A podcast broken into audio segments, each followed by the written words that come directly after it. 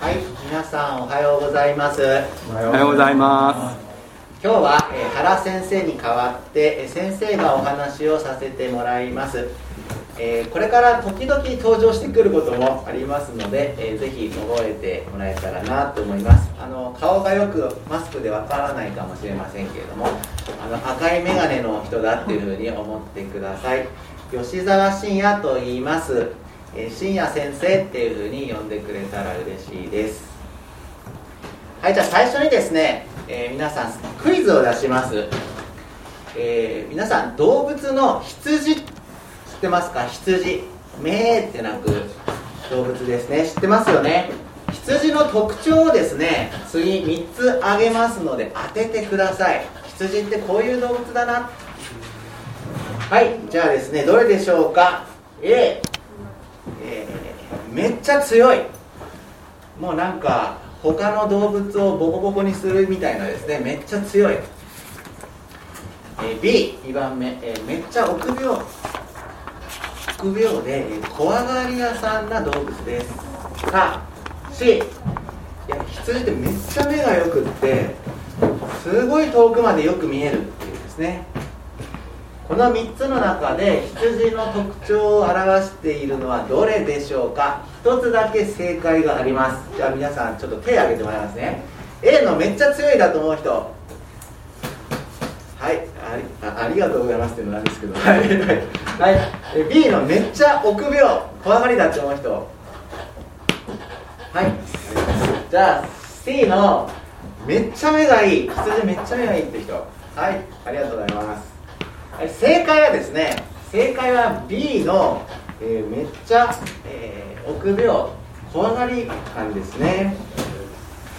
先生以前羊飼いのアルバイトをしたことがあります。羊飼いのバイトってなんだそれっていうですねちょっとあの詳しく話すと長くなっちゃうので今は話しませんけども、まあ、羊飼いしてたことがあるんですね。その時ちょちょうどね羊をよく観察してみました。皆さん羊って可愛いと思いますか？あれ可愛い可愛い感じしますよねあれね。綺麗だと思いますか？遠くから見るとね羊ってすごい白くてモコモコしててあなんかちょっと可愛いな綺麗だなって思うかもしれませんよね。でもね近づいていってみると案外ね綺麗じゃないんですよ。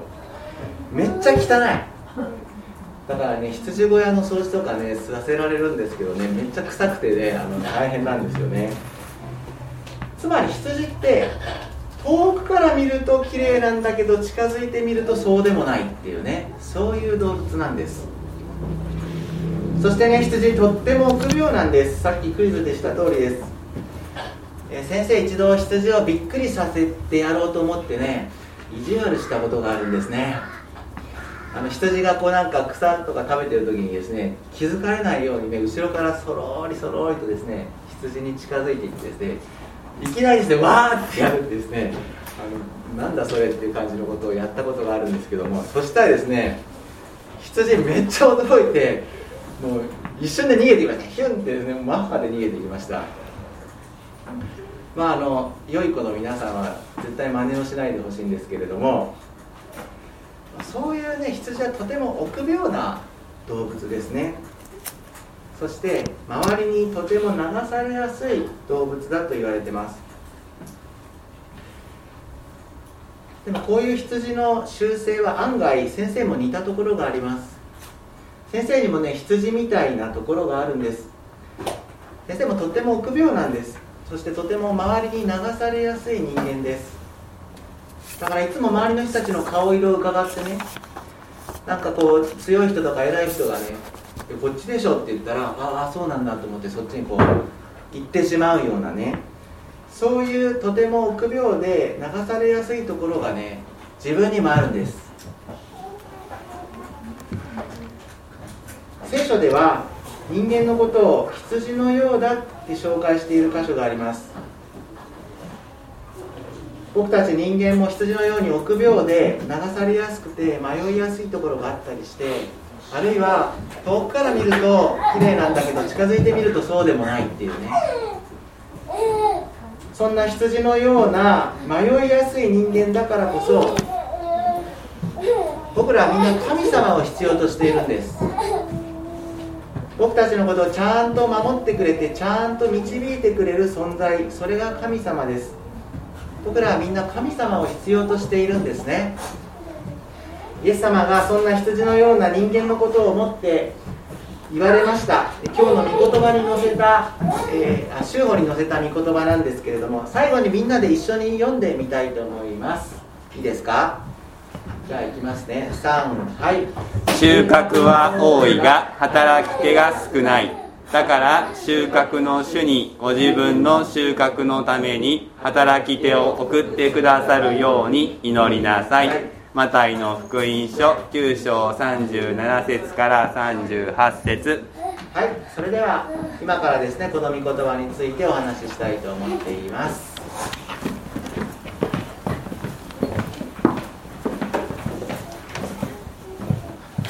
聖書をお読みします聖書をお持ちの方は新約聖書の17ページマタイの福音書9章35節から10章1節をお開きください。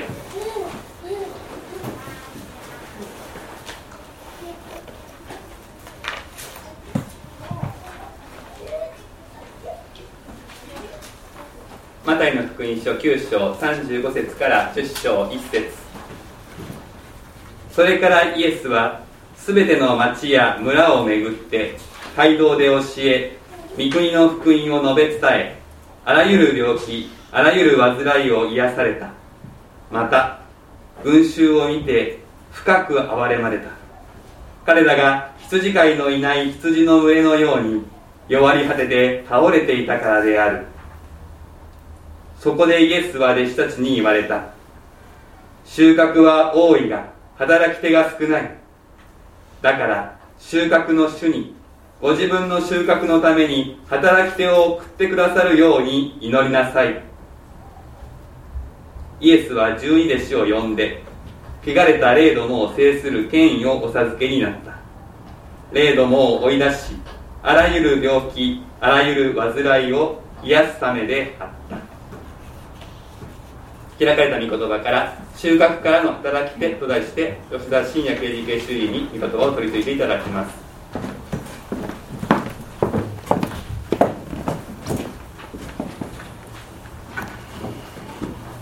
改めまして皆さんおはようございます。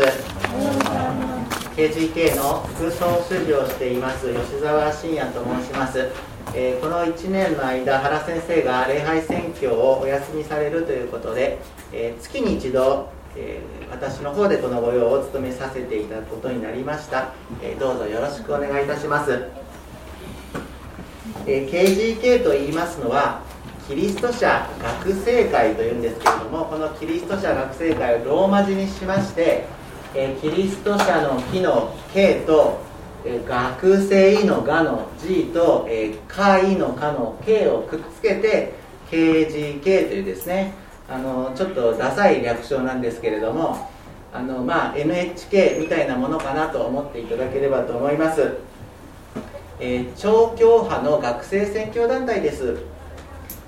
主に、え大学生また専門学校生のような、え学生に聖書の福音を伝えその福音に生きることを励ましています。まあ、あの集合ボックスの方にこのようなですね資料を入れさせていただきました。ここには学生たちの証やまた、え、私たち主人の写真などが載っておりますのでまたお時間のある時にですねご覧いただければと思っています。今日は私がこれまで KGK の主事として関わってきた学生の様子などを織り交ぜながら先ほど読んでいただいた御言葉を取り継がせていただきます。もう一度マタイの9章35節からの箇所をご覧ください。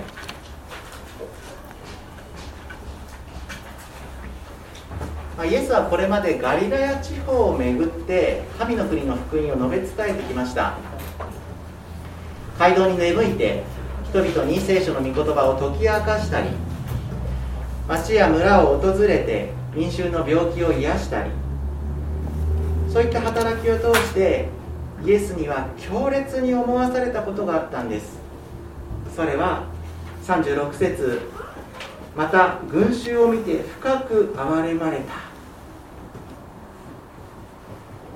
イエスはこれまで出会った群衆のことを見て深く憐れまれたんです。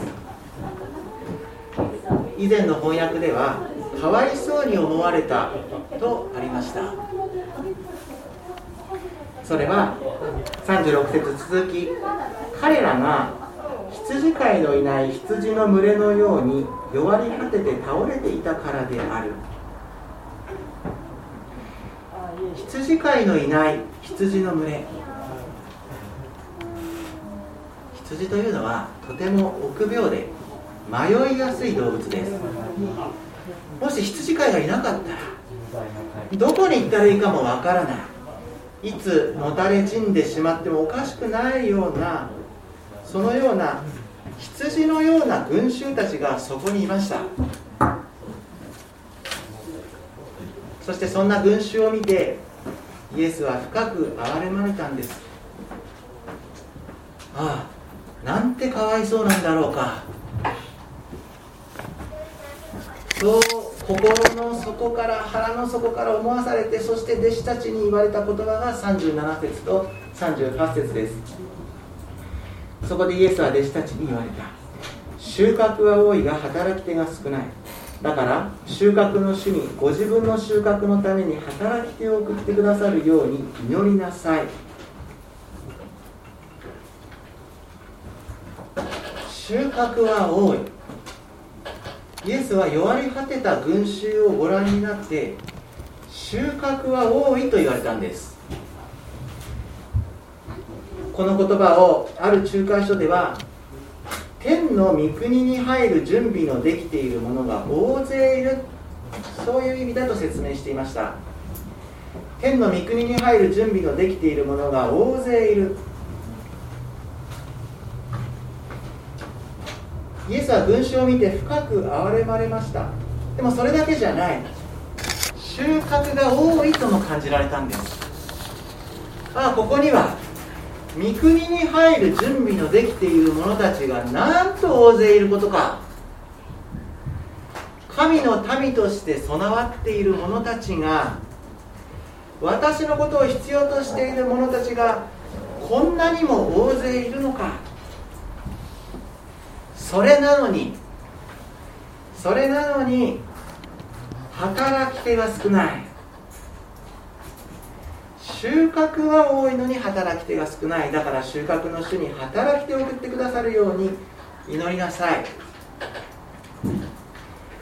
そして実際この後10章からは弟子たちがまさにその働き手となってそれぞれの認知へと使わされていったことが分かります。10章1節において弟子たちは収穫のための働き手御国の福音を述べ伝えるための働き手となって送り出されていったことが伺えます。実はこの箇所にはこれまでのイエスの働きには見られなかった新しさがあります。それは弟子たちが働き手となったということです。というのはこれまでのガリラヤ地方におけるイエスの働きを見てみるとどうもそれは全部イエス様お一人の働きだったようなんですね。御国の福音を述べ伝えていたのもイエス様お一人。病気や患いを癒されていたのもイエス様お一人。全部イエス様が一人でやってきた。でも一人では大変。一人では働き手が少ない。だって収穫がこんなに多いんだから。天の御国に入る準備のできている者たちがこんなに大勢いるんだから。そしてここで今度は弟子たちもまた働き手に加わってイエスの働きをするようになっていきました。そんな新しさ新しい宣教スタイルがここに記されていきます。改めて考えてみますとこの弟子たちというのはもともとは収穫でもあったと思うんですね。かつてイエスは弟子たち一人一人の名前を呼んで私についてきなさい。そう言われました。私についてきなさい。おいでおいでと言ってイエスのもとに集められてきた弟子たち一人一人はまさに収穫のような存在です。その収穫が今度は働き手となって送り出されていったわけです。このことはイエスにとっては喜びだったと思うんですね。自分の弟子が今度は自分の同労者になっていくということです。ついに自分と一緒に働きをする働きを共にするものへと変えられていく。収穫が働き手になっていくその喜びです。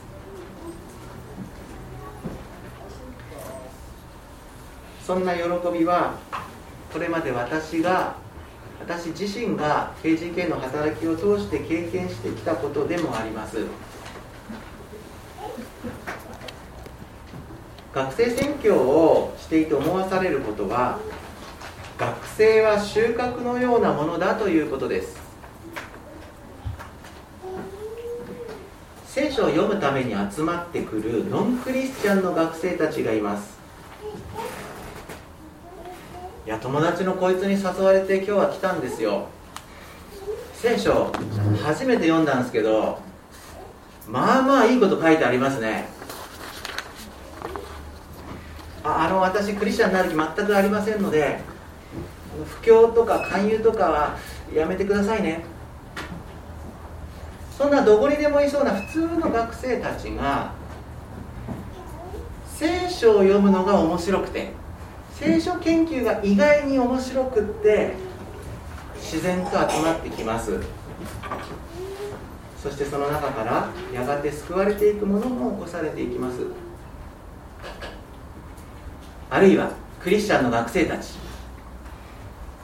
いやなんなんていうかこう親が教会行ってるから自分もした方なく行ってるだけなんです。あ自分ちょっと大学入ったらあのクリスチャンやめようかと思ってました。みたいなそういうクリスチャンの学生たちがある時涙を流しながら自分の罪を告白し変えられていく。彼らはまるで収穫のようです。一人一人がイエス様のもとに集められていくんです。みんなそれぞれ違います。きっかけも背景も。全然違う個性豊かな学生たちがそれぞれイエス様のもとに集められていく。学生選挙の現場はまるで実り豊かな良い畑のようでもあります。そしてそんな彼らが今度は働き手となっていくんですね。彼らはクリスチャンとして成長し福音宣教の担い手になっていきます。キリストを証しするものとして整えられていく。つまり学生たちは収穫からの働き手なんです。そんな風に学生が働き手としてリアルに成長していく姿をその傍らで見させていただけることは私にとっては本当に大きな喜びなんです。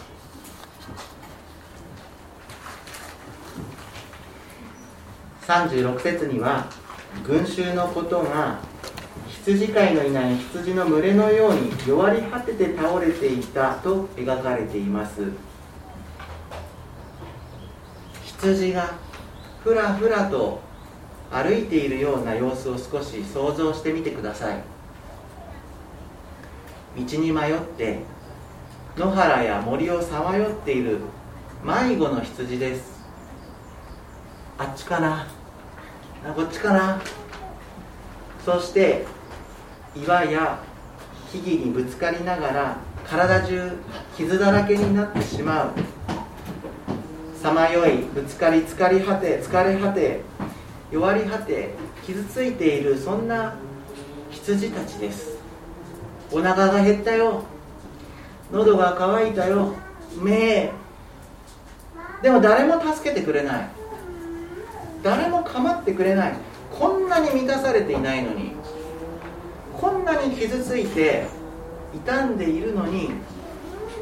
誰も自分のことを気にかけてくれない。そのまんま放り出されてしまってる。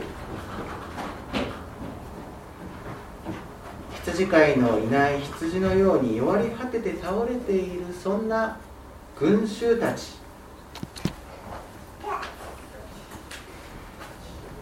当時の社会というのは一般は一般的には平和な日々にありました。パクス・ロマーナと呼ばれたローマローマ帝国の平和が全地にあまねく訪れて人々は表面的には社会その社会の平和と繁栄を謳歌していたんです。そんな時代そんな社会でした。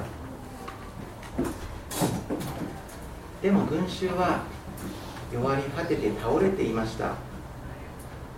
そのローマ帝国の表面的な繁栄とは裏腹に人々の魂は傷つき疲れ満たされないまま弱り果てていた。これはもしかしたら私たち今日の私たちの社会と重なる部分もあるのではないでしょうか。この私たちの社会も表面的には反映しているように見えるかもしれない。人々は物質的には豊かな生活を送り幸せを享受しているかのように見えるかもしれない。でもその裏では人々の魂は決して満ち足りてはいないのではないでしょうか。人間関係に疲れ先の見えない将来に不安を抱え何か満たされない思いを抱きながら傷つきながら生きている。コロナ禍で当たり前のことが当たり前でなくなったこの生活に何とも言えない疲れを覚えている。それが今日私たちが生きているこの現代社会の現実ではないでしょうか。そんな中で学生たち10代後半から20代前半というその年代の若者たちもまた漠然とした不安の中を歩んでいるかのように見えます。現代社会はとかく忙しい社会です。学生たちも決して例外ではありません。彼らは勉強にバイトに打ち込んで毎日せわしなく生きています。でもその一見充実しているかのようなそんな生活の陰で実は孤独や虚しさを抱えていたりするそんな学生たちも決して少なくはないんです。友人との関わりの中で自分の居場所を必死に求めて悩んでいる学生たち。家族との関わりの中で親を愛し親から愛されることに傷ついている学生たち。インターネットや SNS を楽しんでいるようで実はそれに依存してしまっている学生たち。それでもみんな一生懸命に生きています。みんな必死に幸せを求めてもがくように生きている。そんな今の時代の若者たちももしかしたら羊飼いのいない羊のようだと言えるかもしれません。人生の目的とは何なのか何のために生きているのか。いやいやそんな難しいこと考えたって分かんないでしょ。バカバカしいでしょ。とりあえず毎日そこそこ楽しく生きていければそれでいいんじゃね？そういう社会の空気の中でなんとなく周りに流されながら何かに追われるように忙しく生きている若者たち。確かな生きる指針を持つことも難しい。それでも不安定な将来のために何か備えていかなければならない。まさに羊飼いのいない羊のように弱り果てて倒れている。そこには聖書の福音を必要としている学生たちがいるんです。この学生時代という人生の土台を築く大切な時期だからこそ神の国の福音が必要なんです。イエス・キリストに出会ってほしい聖書の御言葉を通してますます成長していってほしいそんな風に思わされる学生たちがあのキャンパスには大勢います。そしてそこに学生選挙の大きな可能性があると私はそう信じています。最近の若者はキリスト教にはあまり興味がないんじゃないですか？そんな風にしばしば質問されます。こんな時代に一生懸命伝道してもそんなに成果は上がらないんじゃないですか？確かにそのような難しさや宗教を敬遠するような傾向が若者たちの中にはあるのかもしれません。伝道に対してどこか悲観的になってしまうそんな気持ちも私にも分かります。けれども実際のところ神様を求めている学生たち若者たちは決して少なくありません。表面的にはそうではないように見えるかもしれない。でも心の深いところでは何か満たされないものを抱えていてより確かなものを求めてる。そんな若者たちが決して少なくはないことを私はこれまで20年近くにわたる学生選挙の働きを通してずっと実感し続けてきました。人との関わりに傷ついて救いを求めている学生たち。この世界のなんだか暗い流れの中でより良い生き方って何だろう素朴に求めている学生たち。純粋に聖書の御言葉から元気をもらいたいって思っているそんな若者たち。そういう学生は決して少なくないんです。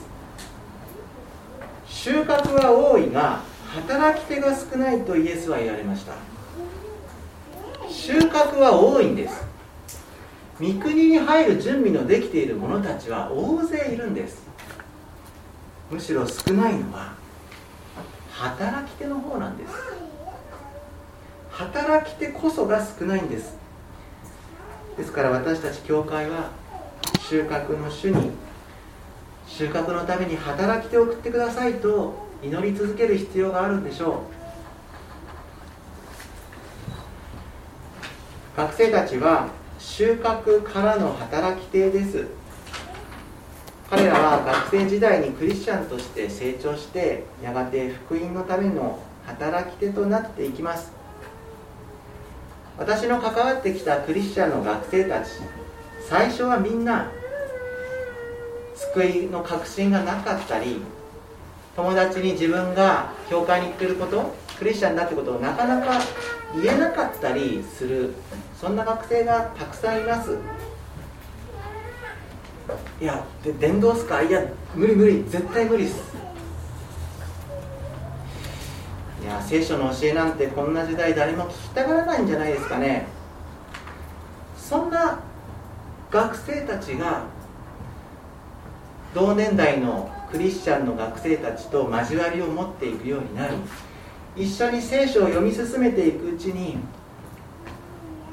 あるものは少しずつあるものは劇的に変えられてそして福音宣教の担い手働き手となっていきます。キリストを証しするものとして成長させられていくんです。そんな学生たちもまた私は何人も見てきました。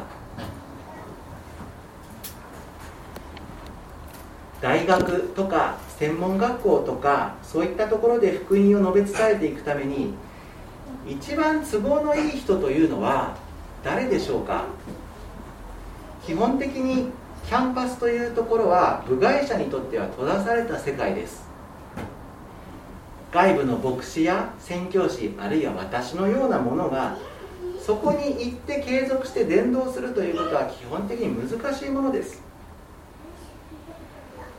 そう考えるとそのキャンパスで自然にしかも堂々と証しできるものというのは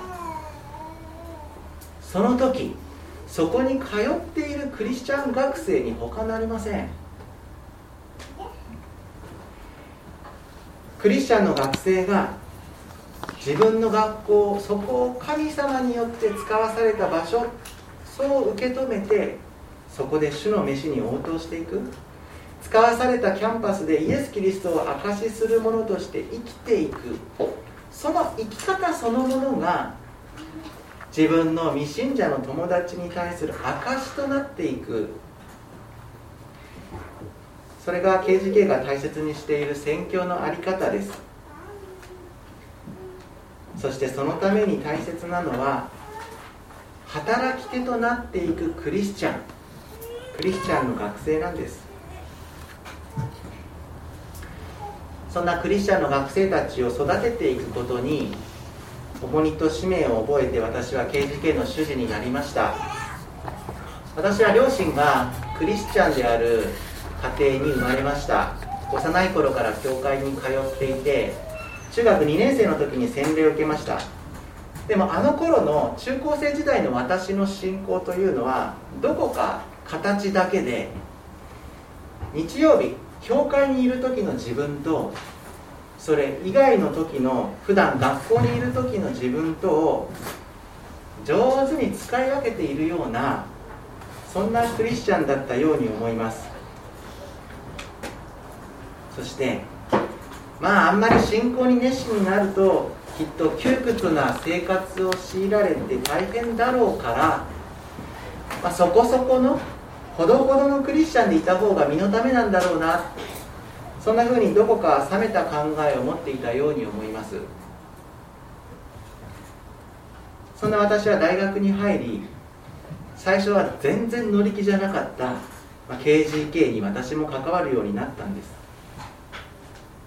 次第に同世代のクリスチャンの友人がたくさんできるようになりました。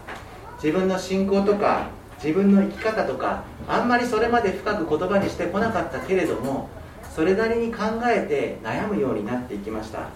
そして思わされたことは自分はクリスチャンなのに喜びがないということでした。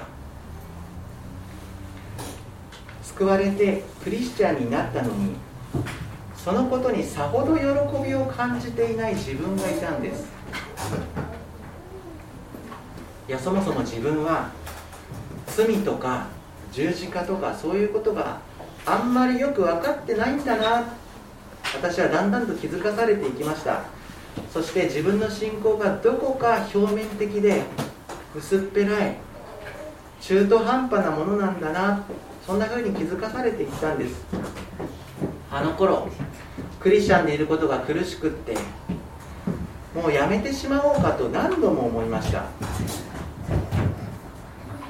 でもその一方でもし本当に神様いるんだったら神様あなたの愛をこんな私にも教えてくださいとそう本気で祈るようにもなっていったんです。そんな自分の信仰の本質を問われるような思いの中で改めて自分の罪深さとイエス・キリストの十字架の愛の大きさを実感し自分の救いを再確認させられた。それが私にとっては学生時代でした。私はそういった自分が学生時代に受けた恵みを今度は次の世代の若者たち次の世代の学生たちにも伝えたい届けたいと思って学生宣教の働きに使えるものとなりました。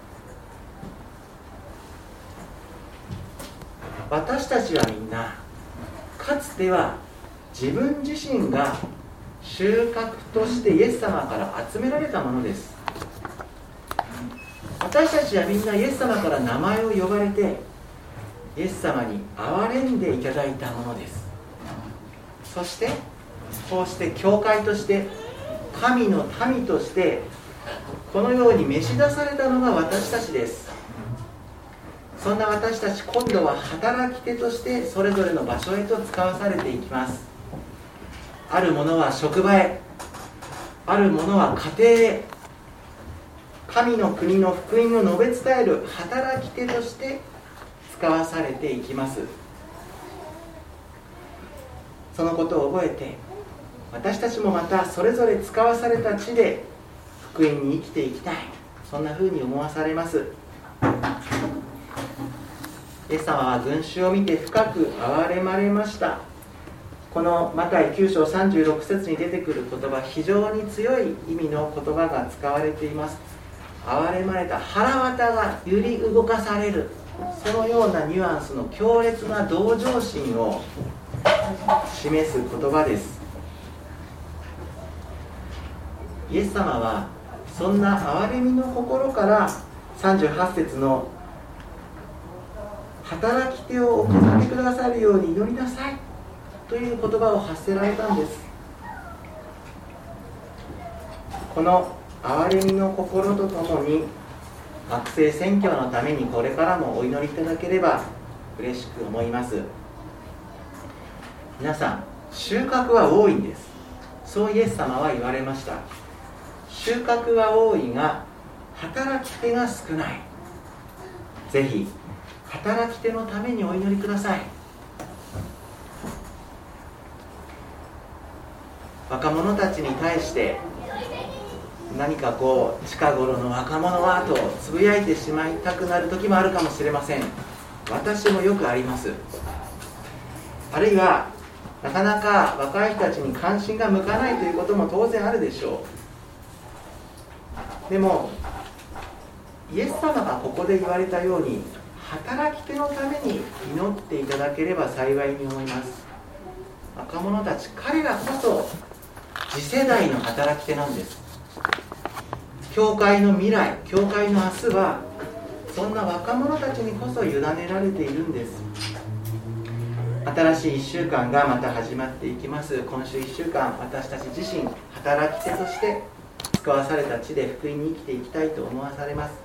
そしてもしどこかで若者たちや学生たちを見かけることがあったならばその時私たち KGK の働きのことをちょっと思い出していただいてその日の祈りに加えていただければ幸いです。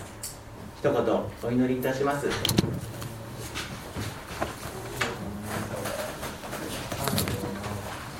主イエス・キリストの父なる神様あなたの憐れみ深いお名前を心から崇めます。この朝共にマタイの福音書の御言葉を味わわせていただきました。イエス様が群衆を見て深く憐れまれました。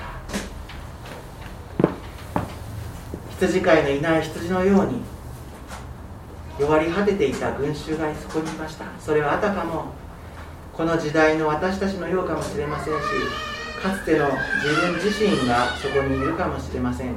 私たちもまたイエス様によって憐れまれて名前を呼んでいただいて集められたものです。こうして教会として私たちは共に召し出された者たちです。そんな私たちはかつての弟子たちのようにまた働き手として主イエス様から送り出されていきます。使わされていきます。私たちは弱く何もできないものですがでもあなたが憐れんでくださった。あなたが召し出してくださった。そのことに対する応答として私たちが自ら救われたその喜びを人々に伝えていくことができるように証ししていくことができるようにどうか私たちを働き手として使わせていってください。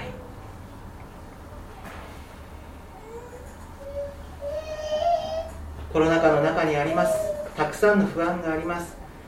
そんな不安を抱えている人々もこの社会世界には大勢いることでしょう。どうか彼らが神の国の福音に出会うことができますように心からお祈りいたします。